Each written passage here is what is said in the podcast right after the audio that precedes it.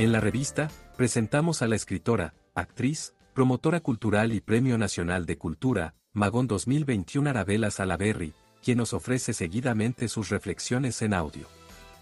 La revista, el medio de opinión divulgando cultura.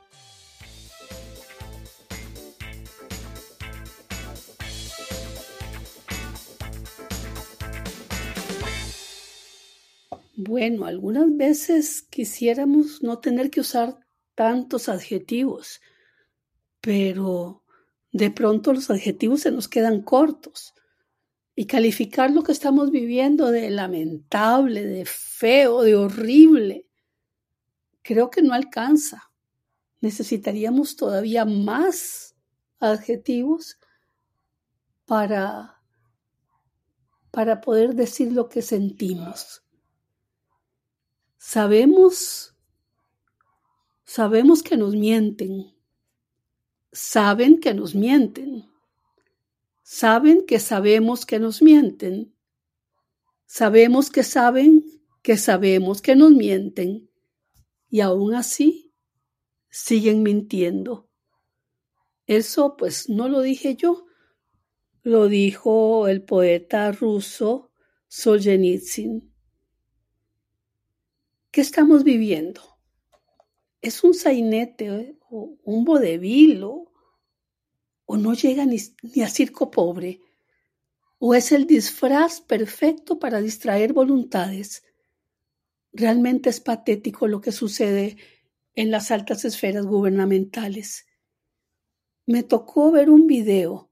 Digo, me tocó, pues no tuve más remedio. Me lo mandaron y tenía que verlo donde aparece un presidente pidiendo un cafecito y un gallito de queso para su cafecito, en caso de que hubieran tenido la bondad de dejarle un pedacito de queso, pobrecito él, mientras tres ministros, tal los sobrinos del pato Donald, en un guion mal elaborado y peor interpretado, aparecen de a uno a rendir cuentas al patrón de los supuestos logros de su gestión.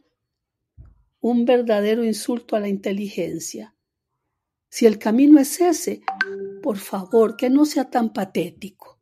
Habría que impartir al menos clases de actuación a todos los involucrados, empezando por el patrón.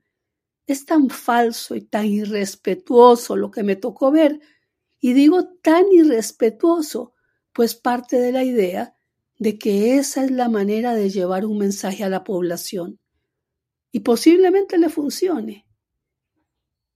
Un distractor más mientras se arremete contra la institucionalidad, la que nos ha salvado en el concierto de dictadores y aprendices de dictador que campean y han campeado en América Latina.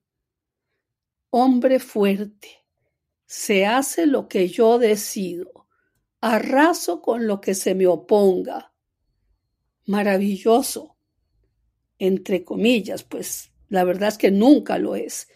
Si está al mando, por lo menos, una persona preparada y con la experiencia y la inteligencia para conducir un país. Caso contrario, un verdadero peligro. Al lado tenemos a Ortega. Más al sur y en el Caribe y en la historia una lista inacabable de los que han sido y son parte Trujillo, Pérez Jiménez, Pinochet, en fin, Así que lo único que nos puede salvar en esta circunstancia y en cualquiera es justamente nuestra institucionalidad, con sus fallos y sus demandas de mejoras. Pero eso, justamente eso, es lo que ha hecho a Costa Rica un país único en el país latinoamericano, en el contexto, perdón. Entonces, no se vale montar sainetes para distraer la atención de las personas en tanto toda la artillería se dirige a desmantelar lo que con tan buen criterio lograron construir nuestros antepasados justamente a partir de la institucionalidad. Y me refiero a la separación de poderes, a nuestras universidades públicas, al Instituto Costarricense de Electricidad, a la Caja del Costarricense del Seguro Social como modelo y luz de lo que debe ser la apuesta de un país en el campo de la salud y que ahora mediante decreto, se intenta meter mano. Uy, sí, no hay día en que no se pretenda, pretenda intervenir, manosear. Van por todo lado y por todo. Y no es que no se deban corregir los errores que se cometen y que se han cometido, por supuesto, las malas praxis en la administración pública. Pero por favor, dentro del marco jurídico que nos ha sido legado, que para eso existe. Lo contrario, tiene un nombre, y prefiero no enunciarlo. En un país orquestado por el titiritero mayor, con un gabinete sin criterio, el panorama es cada vez más oscuro y peligroso. La educación no está exenta, por ejemplo. Se desconoce lo actuado como si se hubiese partido de la nada. Todo lo que debería servir de fundamento para continuar enfrentando los retos que presupone el rezago. Pero no, preferible dar palos de ciego, una vez más sin norte, atemorizar a subalternos, los mismos que podrían estar aportando su experiencia y conocimiento. Y bueno, así en todos los ministerios e instituciones. Si desobedezco al patrón, me quedo sin chamba. Si pienso por mi cuenta, me decapitan. Lamentable, feo, horrible. No reconozco este remedio de país que quieren instaurar.